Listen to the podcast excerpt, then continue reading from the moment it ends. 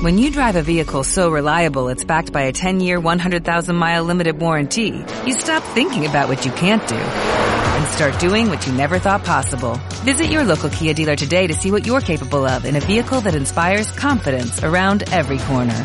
Kia, movement that inspires. Call 800-3334-KIA for details. Always drive safely. Limited inventory available. Warranties include 10-year 100,000-mile powertrain and 5-year 60,000-mile basic. Warranties are limited. See retailer for details.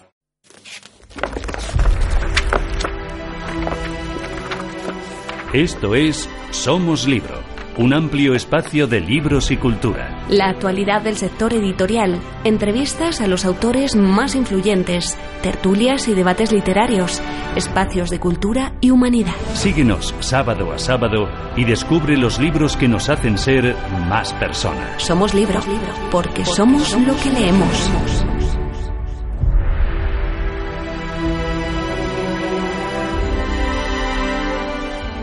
Víctor Frank casi no necesita presentación, si acaso una breve reseña. Neurólogo y psiquiátrico austriaco, fundador de la logoterapia. Sobrevivió desde 1942 hasta 1945 en varios campos de concentración nazis, incluidos Auschwitz y Dachau. Este hombre, que aguantó un presente sin futuro, se atrevió a decir que el hombre es hijo de su pasado, mas no su esclavo, y es padre de su porvenir. Y es que la vida tiene siempre unos extraños reflujos de la historia pasada, casi siempre malos, que por supuesto echamos la culpa a los defectos de nuestros antepasados. Sin embargo, hay otros muchos vapores del pasado que son buenos. Me atrevería a decir que son los más, que son el andamiaje que otros individuos nos dejaron puestos para ser capaces de ser hoy lo que somos. Porque el presente está construido a base de pasado, de hombres y mujeres que han quedado en el camino de la historia de la humanidad la mayoría de personas anónimas, que estaban donde tenían que estar y cuando tenían que estar. Otros han dado la vida en batallas, en injusticias, en enfermedades. Estos que han servido a los demás para llegar hasta aquí. Eso es así y no puede negarlo nadie. El pasado está lleno de hombres buenos y malos, de trabajadores, de emprendedores, de esclavos y de libres. Nuestro pasado está forjado de historia año a año, siglo a siglo y así hasta hoy. Quizá nosotros, desde nuestra euforia contemporánea, podemos creer que somos el culmen de la humanidad porque gozamos de unos bienes materiales y de unos adelantos científicos que nos divinizan un poco pensando que somos lo que somos porque trabajamos mucho. Craso y soberbio error. Muchos podemos pensar que por nuestras ideas y nuestra filosofía hemos llegado a desarrollar la verdadera libertad del ser humano. Otro error. Por cierto, más soberbio aún que el anterior. Pero el colmo de la fabulación imaginaria del hombre, del hombre nuevo, el de Nietzsche, es que se ha hecho justicia máxima entre los hombres. Vamos a ir por partes respecto a la adivinación científica, la libertad y la justicia. Los avances científicos no son más que la consecución del trabajo evolutivo de generaciones a base de fallo y acierto, que hoy somos capaces de sacarle brillo gracias a nuevas tecnologías que son más de lo mismo. Posiblemente cuando William Thomas Morton en 1846 descubrió el poder de la anestesia, seguramente pensaron lo mismo que ahora pensamos de la curación de otras enfermedades incurables, apenas hace unas décadas. Lo mismo con las tecnologías, si nos fijamos en el poder desarrollado por Internet. Pero, ¿qué hay de los coetanos de Alexander Graham Bell cuando inventó el teléfono? También pensarían lo mismo, que eran lo más de lo más en la historia. Sobre la libertad soy muy escéptico, ya lo saben, porque en otras ocasiones ya he hablado sobre ello. Sobre todo porque, si bien ahora podemos hacer muchas cosas diferentes, yo no valoro la libertad en la capacidad de hacer, sino la de pensar. Hemos cambiado la libertad de movimientos por la libertad de conciencia. Porque con una ideología global relativista y que lejos de dar libertad de pensamiento, estamos todos sujetos a lo políticamente correcto, ya sea en lo estrictamente social o en lo político. Y por último, la justicia. Verán ustedes, nunca en ningún otro siglo de la humanidad se ha vivido tanto, se ha dividido tanto a la humanidad entre pobres y ricos, entre sanos y enfermos, entre creyentes y no creyentes. Solo en el siglo XX han muerto en guerras más que en todas las pasadas. Solo en el siglo XX ha habido más mártires en la Iglesia, por ejemplo, que en toda la historia de esta institución. Y en el siglo XX y en lo que ya va del siglo XXI, nunca se ha sacrificado tantos niños nonatos que en toda la historia. ¿Es esto justicia? No sé, me temo que tenemos que mirar más a siglos pasados, quizás con menos adelantos y quizás también con menos libertad, pero con más justicia, porque una sociedad injusta no puede ser libre. Desgraciadamente miramos poco hacia nuestros antepasados, miramos poco y mal porque además retorcemos los hechos para justificar nuestros actos de hoy. Ya veremos qué es de nosotros mañana.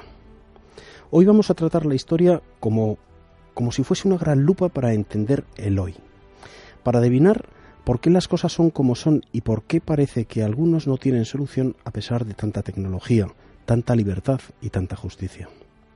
Por ejemplo, la guerra civil de España, eh, en fin, o la gran nación que fue hace siglos siendo dueña de, señora y mares, de tierras, de todo y de ejércitos y esa España que fue nuestra y, y que allí quedó, ¿no?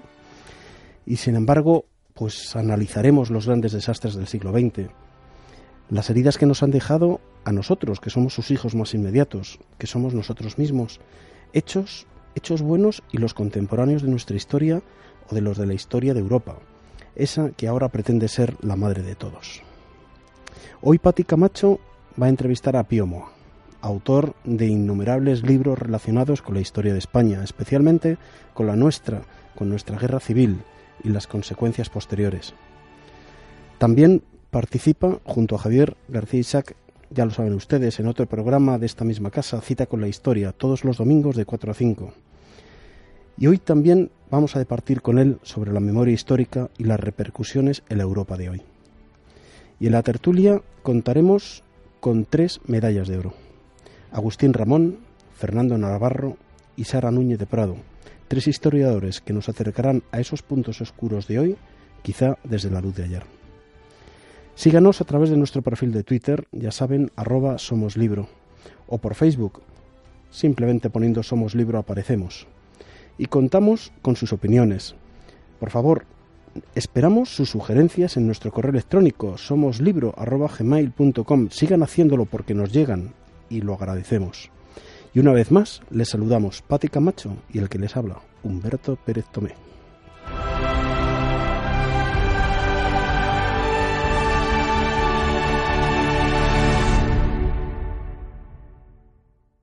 Somos libro, porque somos lo que leemos.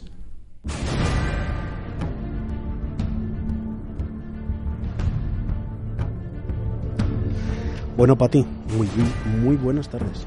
Buenas tardes, Humberto.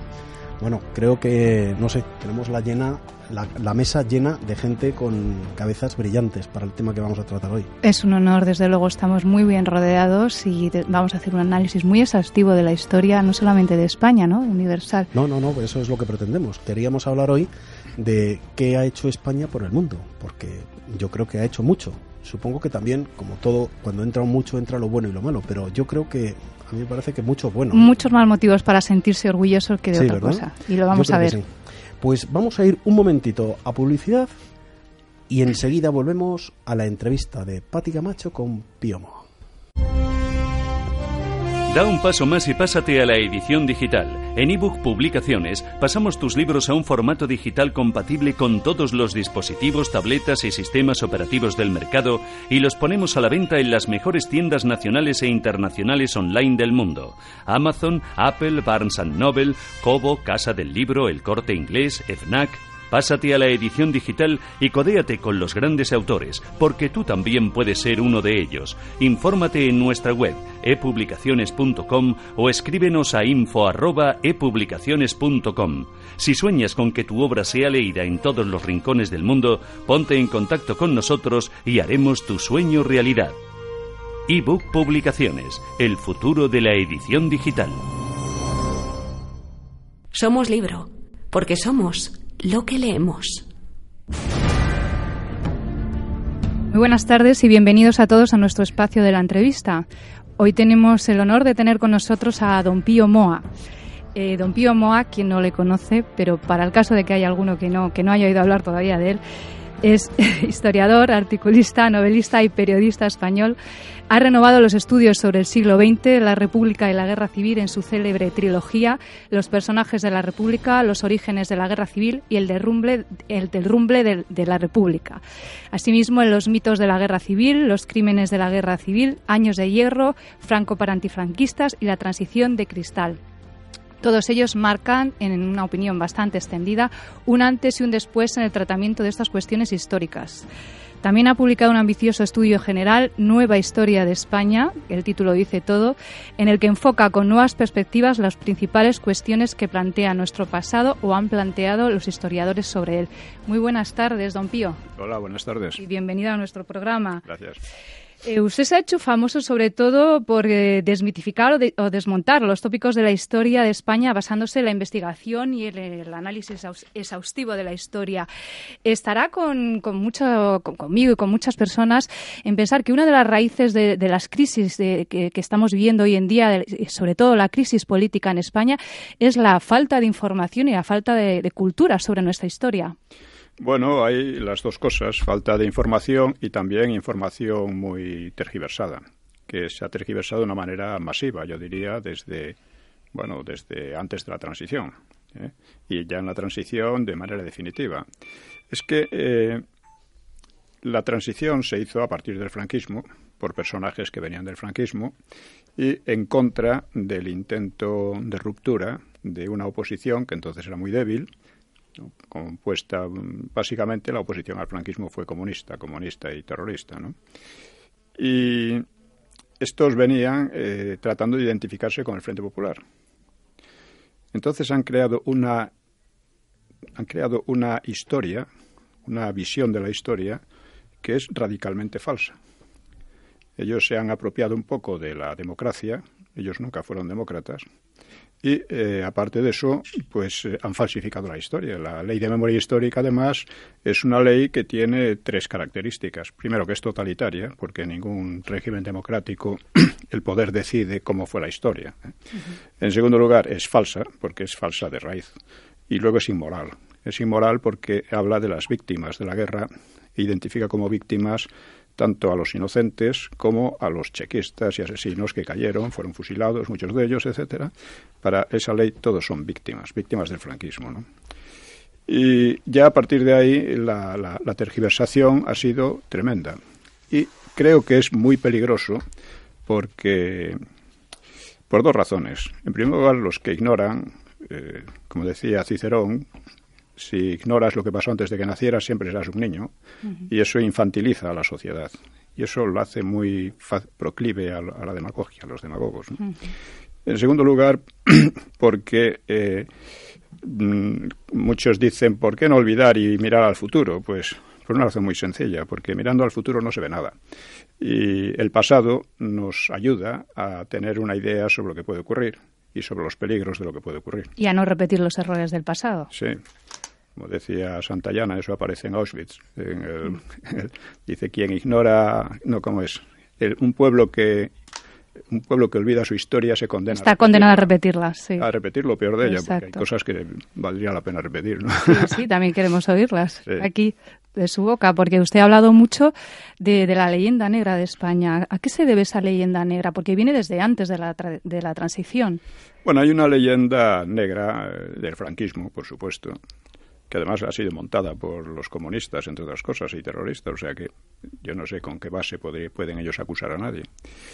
Pero hay una leyenda negra mucho más amplia, mucho más vasta, la, con B y con V, que proviene de la conquista de América y con, proviene de un español, Bartolomé de las Casas. En Nueva Historia de España analizó un poco su obra famosa sobre la destrucción de Indias, de las Indias, y que es una sarta de exageraciones y disparates que no hay por dónde cogerlo.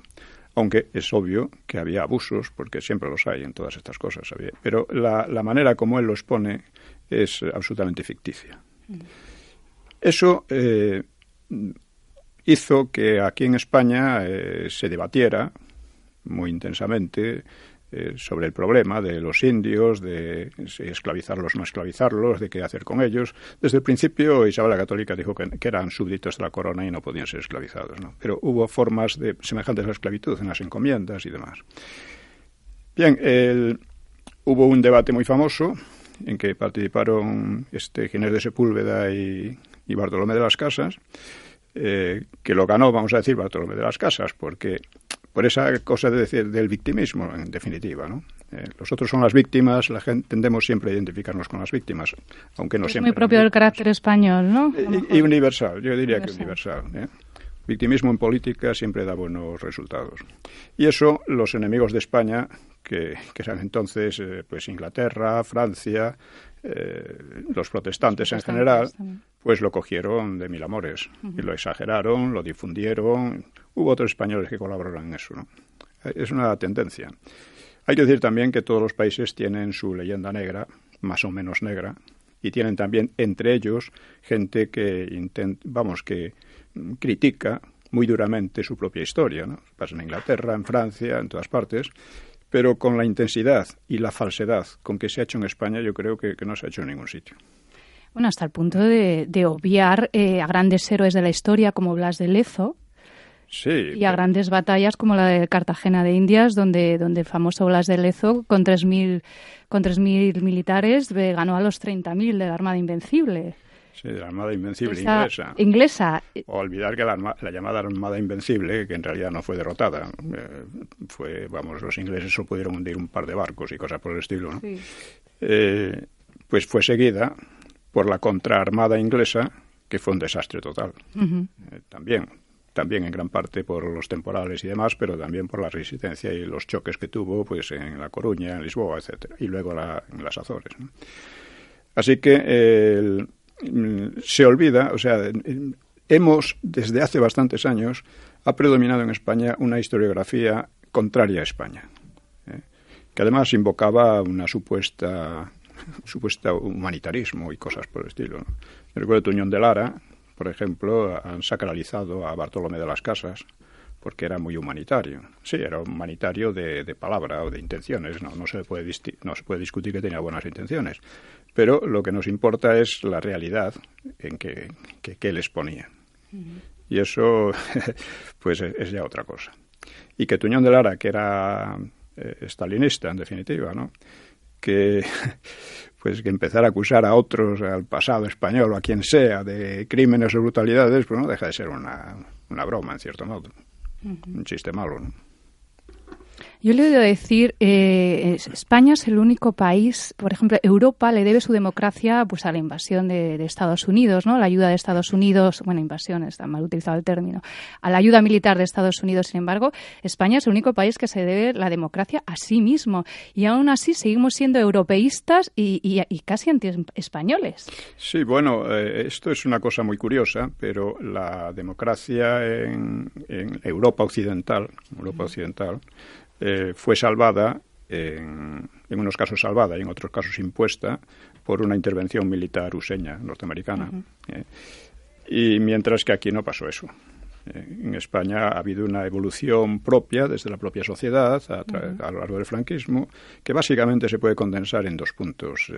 España se convirtió en un país próspero, relativamente más próspero que ahora, porque eh, cuando muere Franco teníamos el 80% de la renta media, de la renta per cápita media de los países ricos europeos y hoy día estamos en el 70%. Llegó a ser la séptima potencia mundial. En algunos, sí, industrial fue una potencia muy importante, ¿no? Otros dicen la octava o la novena, pero bueno, da igual.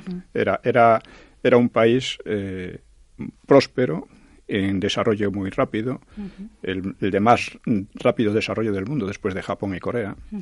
Y eh, sobre todo lo importante es que los odios de la República habían desaparecido. En definitiva, los odios mm, sociales y políticos en la República fueron los que destrozaron la República. ¿no? Y esto había desaparecido. La gente era moderada, la gente no, por supuesto, no quería volver al pasado y aquellos odios y pasiones no existían en la mayoría. Existían algunos grupos irreconciliables, como en el que yo estuve, pero, eh, pero eran, eran una minoría muy pequeña. Los separatistas eran muy pocos y ni siquiera se atrevían a llamarse separatistas. Eh, se decían que eran simplemente autonomistas, todo lo que deseaban era la autonomía. fue un gran logro el sentimiento de unidad de España. Etcétera. Fue, había un sentimiento de unidad, había una reconciliación que ya no existe, vamos, esa reconciliación ya viene de los años 40, a pesar de que se diga lo contrario, y como lo demostraron todos los intentos de subvertir, como el maquis, ¿eh? fracasaron fundamentalmente porque no encontraron apoyo popular. No encontraron apoyo popular porque la gente no quería aquello. Unos porque estaban con Franco y otros porque, ah, sin estar con Franco, no querían una vuelta al Frente Popular ni, de broma. ¿eh? Porque lo habían visto, habían visto lo que había sido aquello. Y esto es, es, el gran logro del franquismo. Y es lo que hizo posible una democracia no convulsa. Porque la democracia que salió con la, con la República, aparte de ser muy deficiente y solo parcialmente democrática, pues eh, era una, democracia en continua convulsión hasta que derivó en el Frente Popular, que ya fue la el Frente Popular destruyó la legalidad republicana realmente, ¿no? Y, y eso, nosotros tenemos la suerte, en ese sentido, de que hemos llegado a una democracia a través eh, de nuestra propia evolución, sin intervención militar extranjera. Y eso eh, es muy importante, volviendo a la historia, porque si nos hacemos una idea falsa, las cosas van a ir muy mal. En dos palabras, el gran peligro que ha tenido la democracia y que sigue teniendo eh, se puede enumerar fácilmente. Por una parte el terrorismo, por otra parte los separatismos, por otra parte eh, las oleadas de corrupción que ha habido, eh, por otra parte lo, que llamaba Alfonso Guerra la muerte de Montesquieu, es decir, la liquidación o la politización de la justicia, y todo esto, todas estas cosas tienen sello antifranquista. Quienes han promocionado y llevado adelante todas estas cosas son antifranquistas.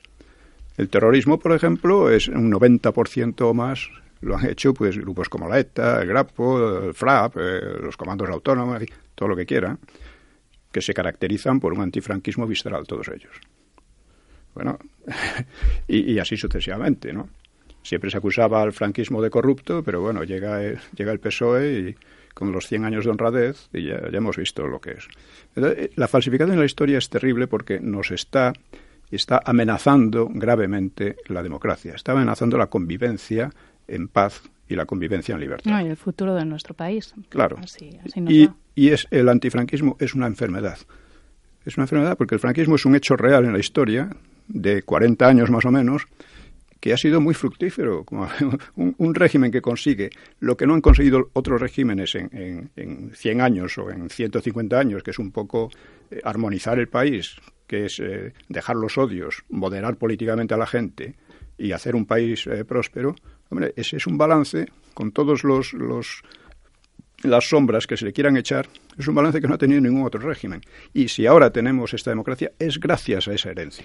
Háblenos brevemente, que ya lo he hecho en otros programas eh, de cita con la historia de, esta misma casa, que por cierto, enhorabuena porque tiene mucho éxito su programa, y gran cantidad de oyentes, eh, sobre la neutralidad de España en las guerras mundiales, la gran importancia, sobre todo en la Segunda Guerra Mundial. Sí, bueno. La gente no es consciente de la importancia del papel de España al no entrar y de lo que podía haber pasado si hubiera entrado. Efectivamente. Eh, la España, tanto en la Primera Guerra Mundial como en la Segunda, solo habría podido desempeñar el papel de carne de, carne de cañón. Y eh, la verdad es que eh, fue una enorme suerte no entrar. básicamente, hay, hay un punto y es que no se nos perdía nada en ellas. No había ningún interés español importante en ellas. Había sectores que querían meternos en la Primera Guerra Mundial para que hiciéramos como los portugueses, sirviéramos para las escabechinas que se organizaron allí, sin más. Y en la Segunda Guerra Mundial tampoco las ideologías que estaban en pugna, porque la Primera Guerra Mundial fue en gran parte económica. ¿eh? Fue una por rivalidades de mercado, etcétera, entre Inglaterra, Alemania y demás. Pero la Segunda Guerra Mundial fue ya una guerra muy ideológica, con tres, eh, o sea, entre el liberalismo, el nazismo y el comunismo, con cambio de alianzas entre unos y otros, que tenían, eran ideologías con una visión del ser humano y, de la historia y, del mundo muy distintas. Pero eh, España no tenía, no participaba de ninguna de ellas. Se asimilaba un poco al fascismo, pero no mucho, porque era fundamentalmente un régimen católico. Y, claro, el, régimen se definió como católico.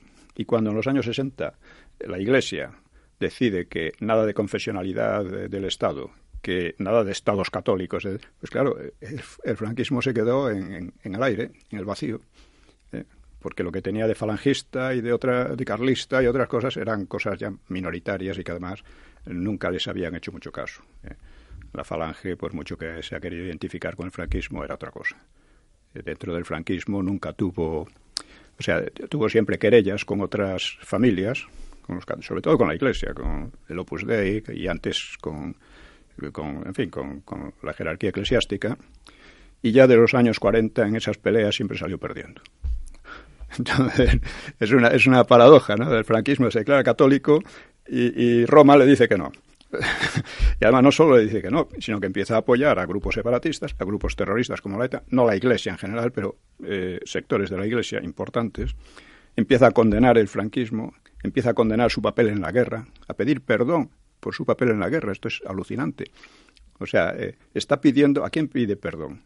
A sus verdugos, claro pidiendo perdón a los que la masacraron y quisieron exterminarla, porque luego, lógicamente, a los franquistas no les iba a pedir perdón, que fueron quienes lo salvaron. Pues eh, estas cosas pasaron. El régimen se quedó así y, bueno, hubo una transición con muy graves defectos, sobre todo a partir de Suárez. Eh, Suárez renunció a la historia, como que casi toda la derecha renunció a la historia desde entonces que es el, en, lugar de coger lo mejor en lugar en lugar porque es lógico que los antifranquistas dijeran lo que querían decir. Ellos defienden lo suyo. Pero bueno, tenía que haber habido otra versión que los combatiera. Pero cuando esta versión se retira deja que ellos se presenten como demócratas cuando nunca lo fueron ¿eh? y, que, eh, que eh, cojan esa bandera y, casi la monopolicen pues claro es la situación a la que hemos llegado y me encuentro ahora pues con que cuando dices estas cosas, aunque no pueden rebatirlas, tratan por todos los medios o de ocultarlas o de, o de ningunear o de silenciar, en fin. Este, que es, eh, revela también el bajo nivel de la historiografía en España. El desconocimiento, o cree usted que, o la falta de información, porque en los planes educativos, pues eh, eh, no, está incluida todas estas glorias de España y, también eh, esta parte, este análisis histórico que usted recoge en sus libros.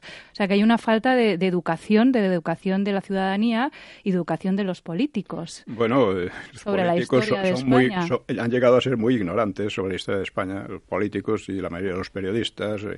no todos, claro, pero la mayoría. Entonces estamos todos obligados a difundir la historia. Sí, Sí, por lo menos a debatirla, porque claro, nadie tiene la verdad absoluta. Yo no pretendo que mis libros sean la Biblia, pero... Eh, por lo eh, menos que los conozcan los historiadores y... No, y que los debatan. Si están ustedes en desacuerdo, explique por qué y en qué. ¿eh? Y déjese de decir que si neofranquista, que si historias de estas. Vamos a ver si vamos a buscar la verdad y no poner etiquetas así por las buenas que, que ya está bien.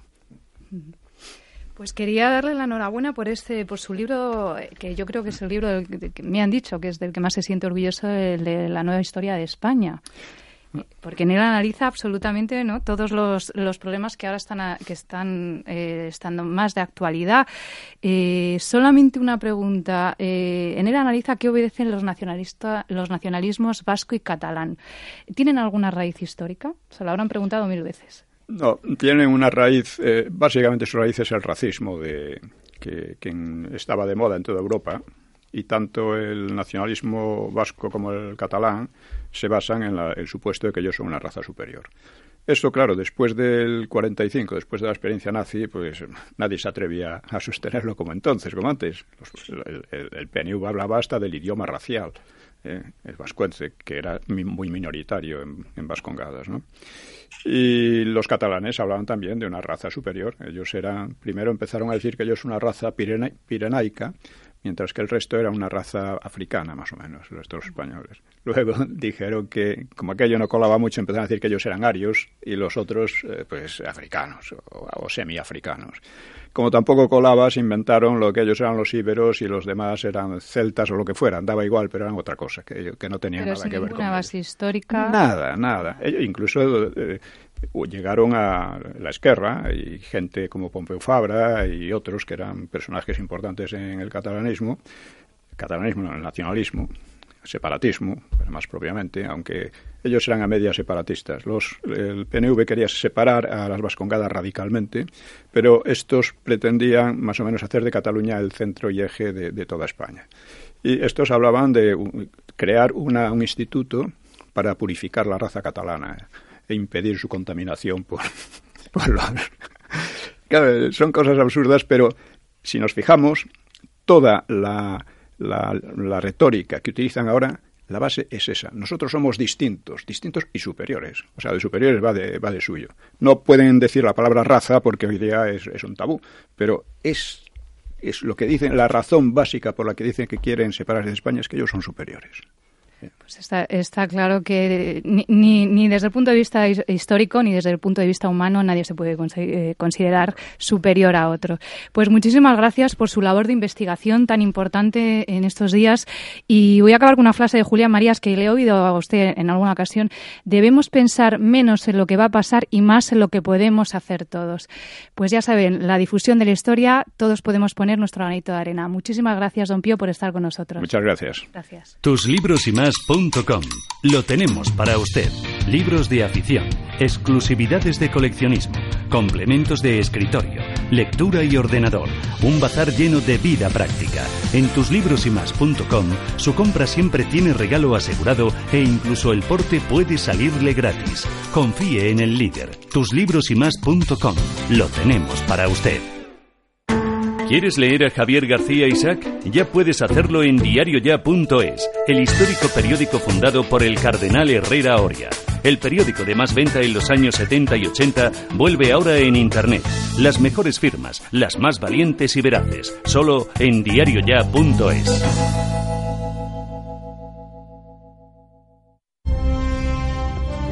Da un paso más y pásate a la edición digital. En ebook Publicaciones pasamos tus libros a un formato digital compatible con todos los dispositivos, tabletas y sistemas operativos del mercado y los ponemos a la venta en las mejores tiendas nacionales e internacionales online del mundo. Amazon, Apple, Barnes Noble, Kobo, Casa del Libro, El Corte Inglés, FNAC, Pásate a la edición digital y codéate con los grandes autores, porque tú también puedes ser uno de ellos. Infórmate en nuestra web epublicaciones.com o escríbenos a info@epublicaciones.com.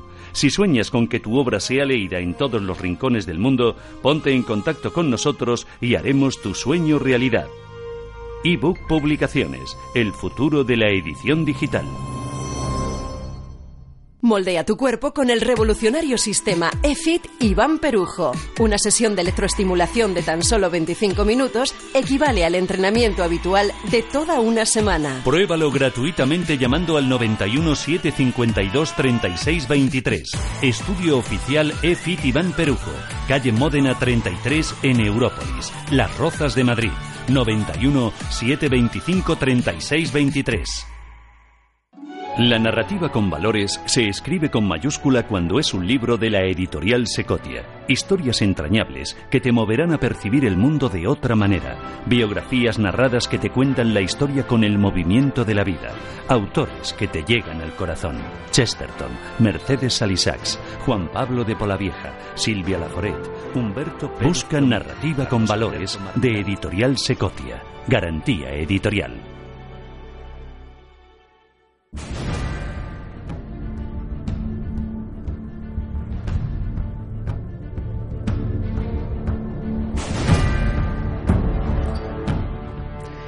Bueno, momento de tertulia y les puedo asegurar que va a ser otra tertulia más, pero no más de una más, sino otra de las tertulias que más nos van a apetecer realizar y a ustedes escuchar, porque atiendan, atiendan ustedes, les voy a ir presentando a cada uno de nuestros invitados porque cada uno en lo suyo son, me parece que auténtica, una auténtica suerte para todos, ¿no?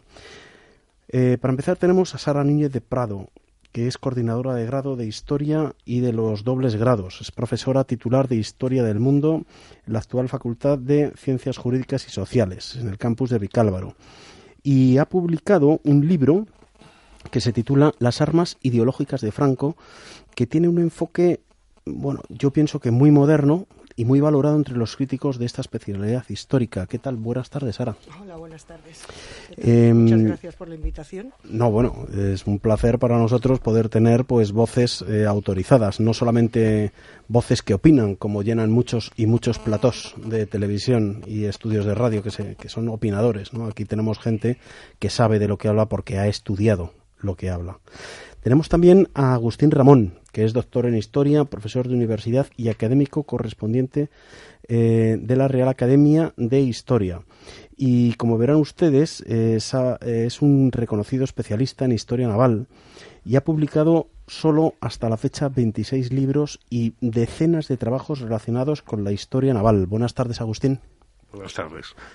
Bueno, eh, del más famoso de los libros de Agustín, pues es un libro que se llama Victorias por mar de los españoles, que es un, bueno, pues un libro que es que es como un goteo constante de ventas, es pum pum pum pum pum pum, uno detrás de otro, todos los meses, desde hace ya cuántos años? Pues van a ser eh, nueve. Nueve años. Nueve años, ya. Pero veremos, veremos que tiene títulos, otros títulos también muy interesantes. Y luego está también con nosotros Fernando Navarro, que es profesor de ética aplicada y dirige una colección sobre los totalitarismos llamado Flores del Mal. Eh, es autor de varios libros de management en ética e historia y su última obra publicada, que es el Diccionario Biográfico del Nazismo y del Tercer Reich en la editorial Sefa, pues eh, no sé, yo lo cojo en la mano, no, con las dos manos, porque es un libro enciclopédico de todos aquellos que participaron en, a favor, después, mm, dentro, desde fuera, eh, en, la, en la Segunda Guerra Mundial y en el Tercer Reich. Desde luego es uno de estos libros que yo no digo que sea para leer, pero sí desde luego es para tener y consultar, porque se dicen a veces tantas tonterías, ¿no, Fernando? Hay que saber un poquito, ¿no? Para saber de qué se habla, ¿no? Efectivamente. Muchas gracias por la, por la invitación a estar en el programa y, ciertamente yo creo que hace falta eh, conocer la historia y los personajes que, forjan esa historia para, para poder hablar con, con, algo de propiedad. Yo, como muy bien decía eh, don Pío Mo hace unos minutos, eh, creo que lo que hoy sabemos tiene que fundamentarse en los datos tangibles, en los documentos que hoy manejamos. Probablemente algunas de las informaciones que todos estamos eh, publicando en la actualidad tengan que ser o vayan a ser desmentidas dentro de 5, 10, 15 o 50 años, pero con los documentos que hoy manejamos eh, tenemos que tenemos que presentar eh, una, una realidad histórica. Sí, porque además vosotros, bueno, en tu caso, quizás en el de Agustín no, pero en tu caso y en el de Sara, estáis trabajando con material bastante contemporáneo, es decir, que hay muchísima documentación que no se puede falsear, ¿no? No es a lo mejor como Agustín, que a lo mejor te está hablando pues de un navío que fue en el siglo XVI y que pasó y bueno pues a lo mejor hay personajes o, momentos fechas circunstancias que se pueden escapar al historiador no claro eh, pero pero yo creo que vosotros trabajáis con hechos muy objetivos o sea hechos que se constatan no eh, de dinero de personas de momentos de fronteras de, ideologías de un montón de cosas ¿no? pero tenemos también yo creo que el, problema eh, mm, el, problema del, del, exceso de la abundancia de información y sobre mm. todo del goteo en el que van apareciendo nuevas fuentes de información. La apertura de archivos de la Segunda Guerra Mundial sí que todavía hay toneladas de materiales por, por Es verdad que a medida que pasan los años nos vamos haciendo una idea mucho más definida, pero siempre te puedes encontrar con sorpresas, ¿no? Como, como a menudo sucede. Sí. Sí, Sara. Yo creo que tenemos otro problema importantísimo y es que sí, o sea, los hechos son los hechos, eso es incuestionable. El problema son las interpretaciones que hacemos de los hechos. Y eso, las interpretaciones son libres, pero además de libres son interesadas, a veces negativas, entonces mm, ese es un problema importantísimo. Claro, eso, eso es verdad, ¿no? Y entonces la interpretación, también lo decía yo un poco en el editorial, ¿no? La interpretación que hacemos de la historia para justificar nuestro presente o lo que pretendamos hacer en el futuro, ¿no? Entonces eso es muy problemático. Yo creo, siguiendo un poco lo que ha dicho Pío, que uno de los problemas de España no es tanto que se haya falseado la historia o que se desconozca, que también sino que con excesiva frecuencia es utilizado como, arma política. Claro. Para arrojársela en la cabeza al enemigo político de turno, sea este cual sea. Eh, eh, al final se ha desvirtuado, se ha convertido en historia partidaria, la historia de unos y la historia de otros, y con lo cual hemos terminado renunciando a la historia de España. Eh, a mí me da muchísima envidia ver cómo países como Francia son capaces de asumir con una amplitud de miras tremenda a personajes tan distintos como Enrique IV, Luis XIV, Napoleón, sin ningún problema. y sin ningún problema todos son parte de Francia, parte de la grandeza de Francia y parte de la historia de Francia. Mientras que en España parece que seleccionamos. Hay personajes, capítulos, momentos de nuestra historia que unos desearían tachar, que desaparecieran, mientras que otros no, lo sacan a brillar y al revés. Con lo cual, en vez de una historia de España, lo que tenemos es una especie de historias sectarias propias de tendencias políticas y de tal. No, señor. El pasado de uno, y eso es la primera lección, es el pasado de uno, o sea, de un país, de una nación o de una persona. Y hay que asumirlo. Nos guste personalmente o no, coincida con nuestras ideas o no. Lo que no podemos hacer es hacerlo desaparecer. O decir que eso es y es lo que con demasiada frecuencia se ha hecho en España.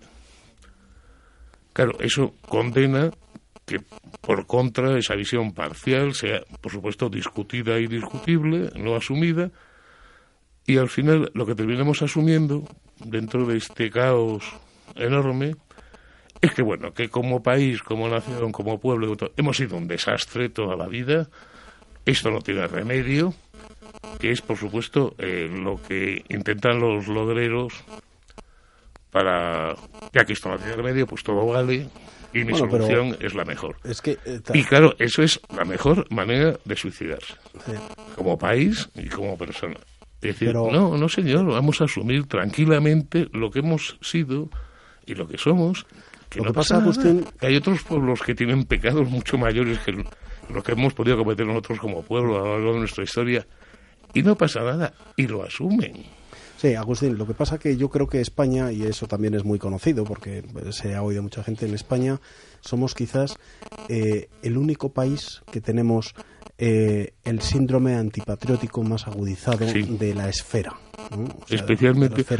pero no solamente antipatriótico, ese, ese, síndrome de la autocrítica. Yo me pregunto. Bueno, de la autocrítica si a España le hubiera pasado. Porque si a España le hubiera pasado. Buena, ¿eh? Lo que a Francia en apenas 30 años de su historia. Que Alemania la derrota en cuestión de semanas, en 1940. Que la tienen que liberar los aliados, porque Francia realmente hizo muy poco por liberarse. Que la primera guerra que tienen es en Indochina y la pierden ignominiosamente. Y que la segunda les lleva casi a una guerra civil, que es Argelia, y que provoca una crisis nacional eso en España hubiéramos terminado todos los españoles, después de esas tres sucesivas. La derrota rapidísima ante Alemania, el régimen colaboracionista, la derrota en Indochina, la derrota y crisis nacional en Argelia, que da lugar hasta un cambio constitucional, un intento de golpe de Estado, la figura de Gol que vuelve a resurgir otra vez para salvar de nuevo a Francia. Eso pasa en España y estamos todos de psiquiatra. Sin embargo, los franceses se lo han echado a la espalda con una tranquilidad y tal. Han forjado el mito. Me asombra. Han forjado el mito de la resistencia. Me muero, de envidia de pensarlo. Vamos a cortar aquí un pelín. De hecho, el programa anterior de Somos Libro trabajamos sobre este asunto de lo que había sucedido en Francia y se habló de ese asunto. Vamos a ir un momentín a Publi. Son, no llega el minuto y volvemos y nos metemos en harina. ¿Tienes un libro escrito y no te lo publica nadie? ¿Has redactado las memorias de tu vida o de tus antepasados y las quieres dejar publicadas? ¿Quieres gestionar las ventas de tus conferencias en un libro o quizás son las poesías que te hicieron soñar? No te quedes con las ganas, porque ahora cuentas con un socio fiel. Gotas Publicaciones presta un servicio de edición a los valiosos autores que por cualquier motivo no encuentran un sello editorial que invierta en su creación literaria. Gotas Publicaciones trabaja con tres modelos de contratos, porque ahora el editor eres tú y tú decides qué quieres hacer con tu obra. ¿Te vas a quedar con las ganas? Yo no lo haría, porque ahora tienes Gotas Publicaciones. Confía en gotaspublicaciones.com, el socio fiel que dará luz a tu obra.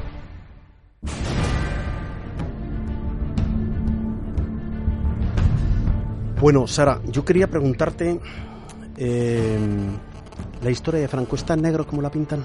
¿La historia de Franco? Mm, depende desde qué punto de vista la quieras ver. Tiene sus puntos negros, obviamente, bastantes, y tiene otros que no lo son, como todo. No hay nada que sea absolutamente negro ni nada que sea absolutamente blanco. Puntos negros objetivos. O sea, no de estos, a mí me parece, a mí me digo el primo de un, el tío del abuelo de no sé. No, no, puntos negros objetivamente, históricamente hablando. Eh, primero, que era una dictadura, eso es un punto negro, nos guste o no. Segundo, es un régimen salido de una guerra civil. Eso no es positivo en ningún, en ningún caso, entre otras cosas por, por los problemas posteriores que trae. Eso, eso está claro. Eh, tercero, el, el, hecho, yo creo que Franco no supo irse a tiempo, no supo preparar bien lo que tendría que ser una, bueno, pues un, cambio de régimen. Dicen que lo intentó, ¿no?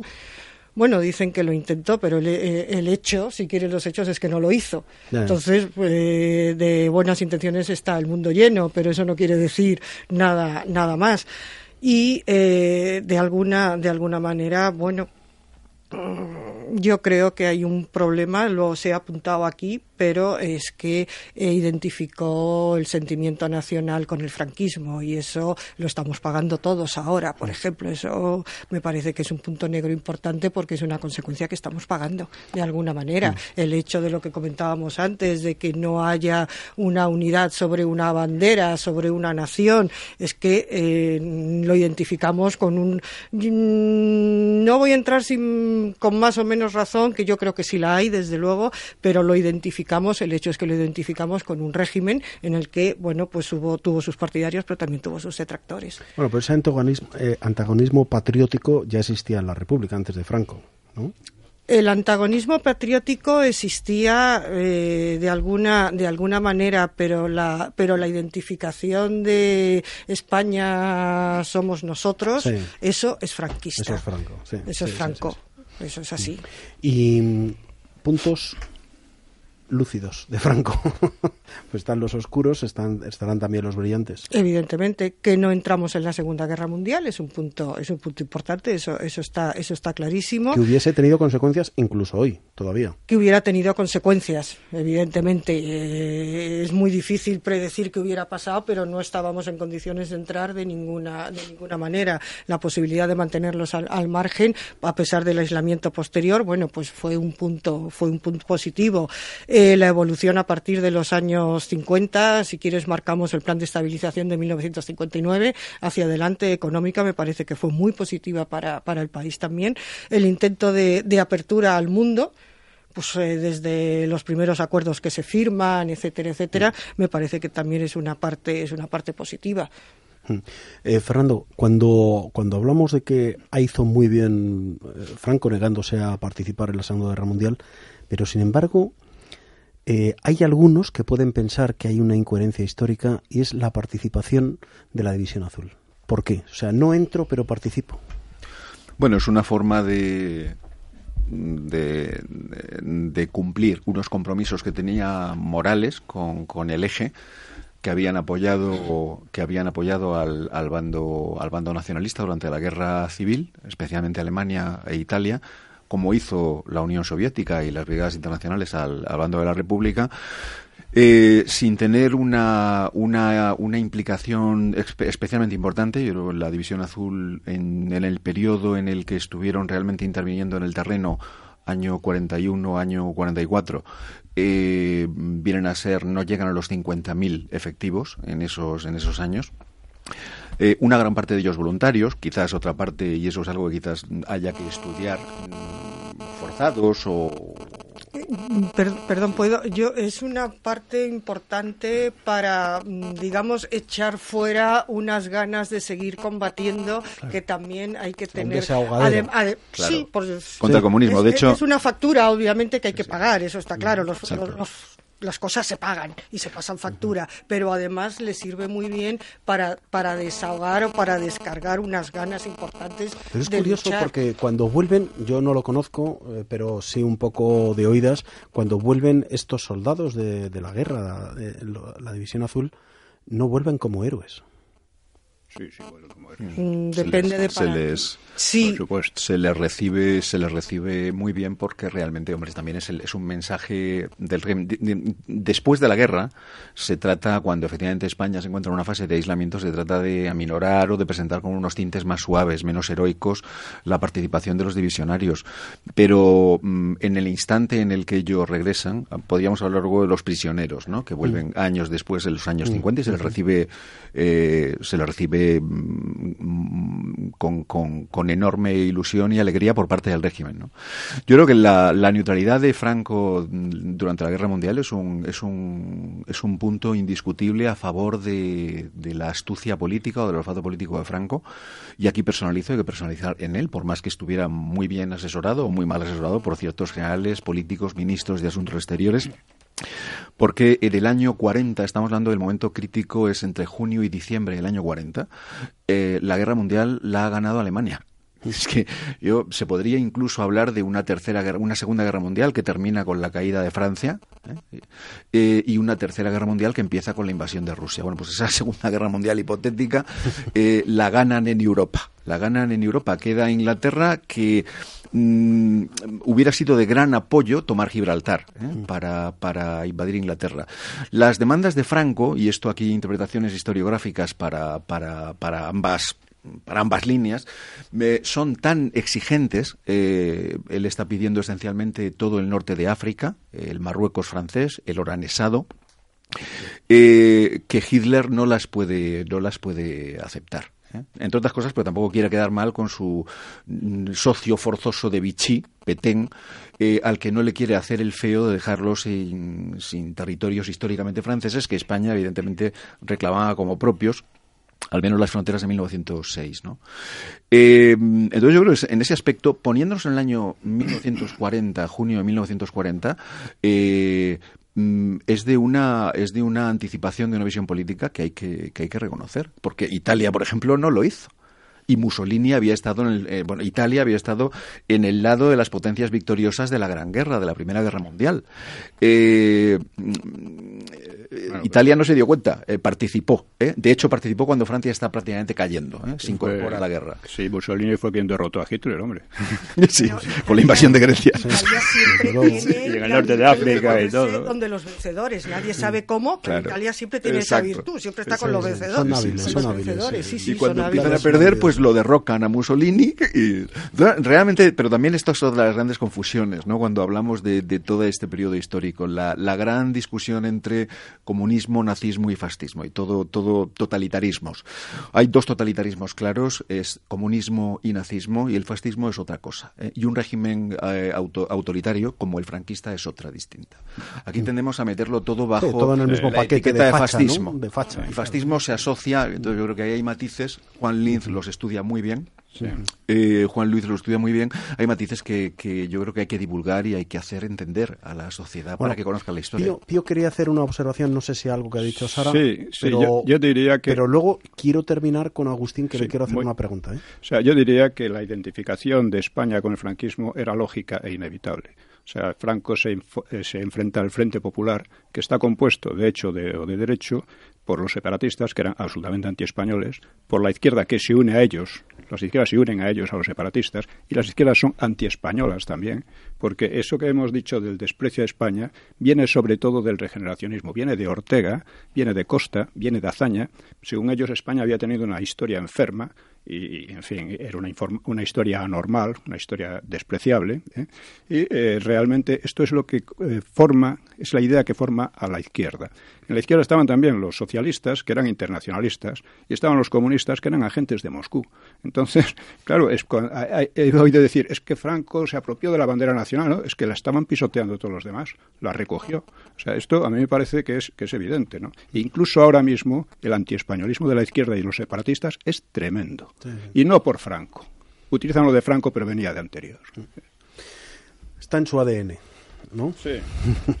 bueno, pues yo quería preguntarle a Agustín, porque claro, o sea, estamos aquí hablando a estudiosos de, de una de una etapa muy contemporánea para todos los que estamos hoy aquí. Y cuando digo hoy aquí me refiero a la Tierra, no, no, no en el estudio. Pero eh, a mí me gustaría que, que a mí me dijese un poco eh, todo el siglo, toda la, toda la maravilla de, de, esa España que daba la vuelta al mundo, que no veía el sol, con unos navíos, con unas glorias, con unos ejércitos, con unas riquezas. Eh, bueno, ya sabemos dónde se ha quedado, pero, pero todo eso, ¿quedan todavía restos de esa luz en España y en Europa? Eh, ¿O en el mundo? Eh, yo estoy tengo una, pequeña teoría sobre la historia de España de que incluso mucho antes de que de que empezaran eh, algunos problemas que se han mencionado aquí, eh, hay un auténtico abrazo del oso que nos da no justamente una nación protestante, sino católica, cuyos reyes presumían de cristianísimos, que es Francia, eh, aquejada del enorme pecado de la envidia. los reyes cristianísimos que eran capaces de aliarse con el gran turco con tal de fastidiar a España, los reyes cristianísimos que eran capaces de aliarse con los protestantes con tal de fastidiar a España, y esos simpáticos señores que sacan la idea de que África empieza en los Pirineos, que nos tratan no como si fuéramos un país europeo, sino, por lo visto, una panda de incivilizados, poco menos que la prehistoria.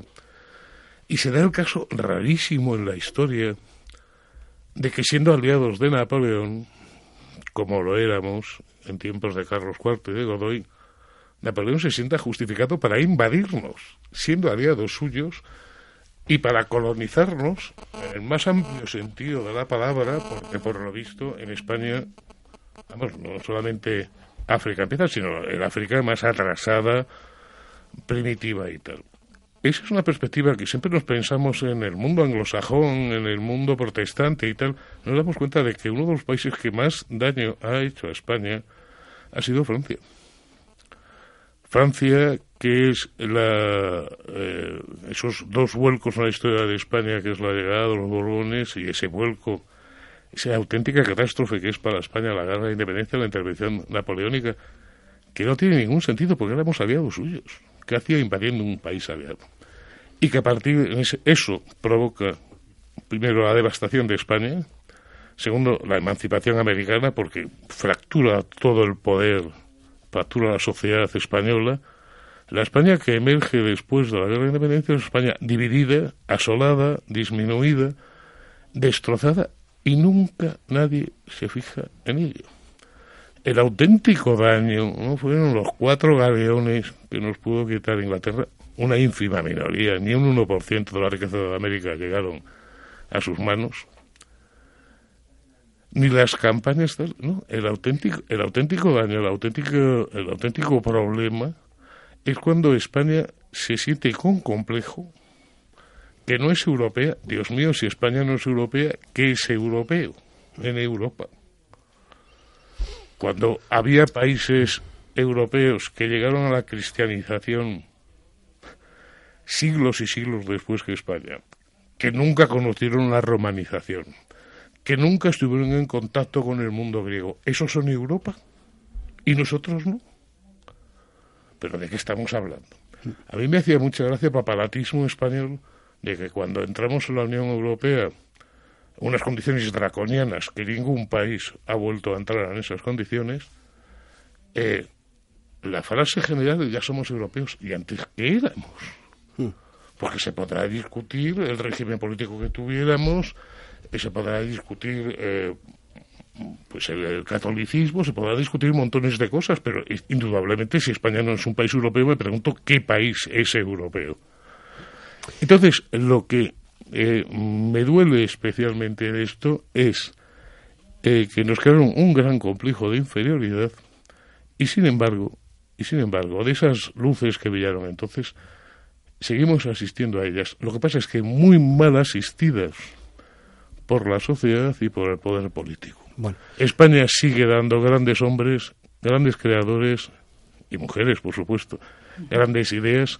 El problema es con una sociedad muy papanatas que no se cree nunca que un español pueda conseguir esas cosas y si lo consigue, si resulta que hay médicos españoles, me hace gracia. Espera, simplemente ¿eh? dar, la, dar la vuelta a un complejo de hace nada. Hmm. Qué horror que los ingenieros españoles se tengan que ir a trabajar a Alemania.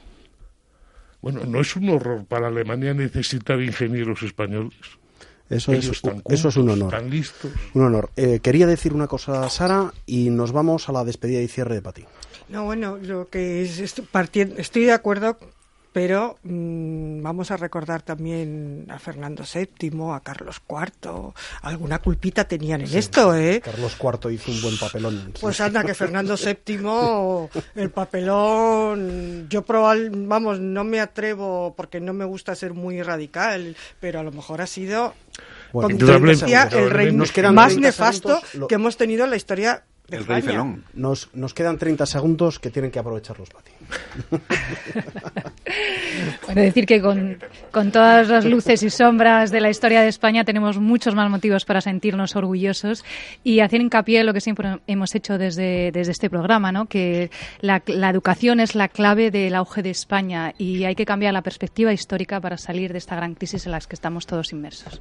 Muchísimas gracias por todo y recordar que somos libro porque somos lo que leemos. Muchas gracias a todos.